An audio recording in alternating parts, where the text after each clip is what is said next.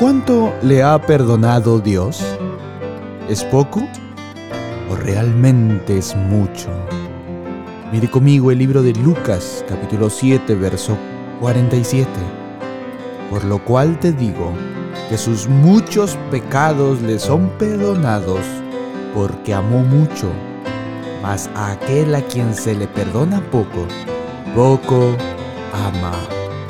¿Cómo podemos, según Cristo, manifestar que nosotros le amamos mucho?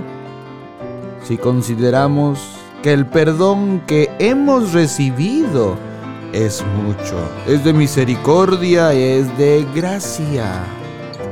Pero hay quienes, y puede ser el caso suyo, quien considera que realmente no era tan malo ni tan pecador como los otros y por eso el perdón de Dios.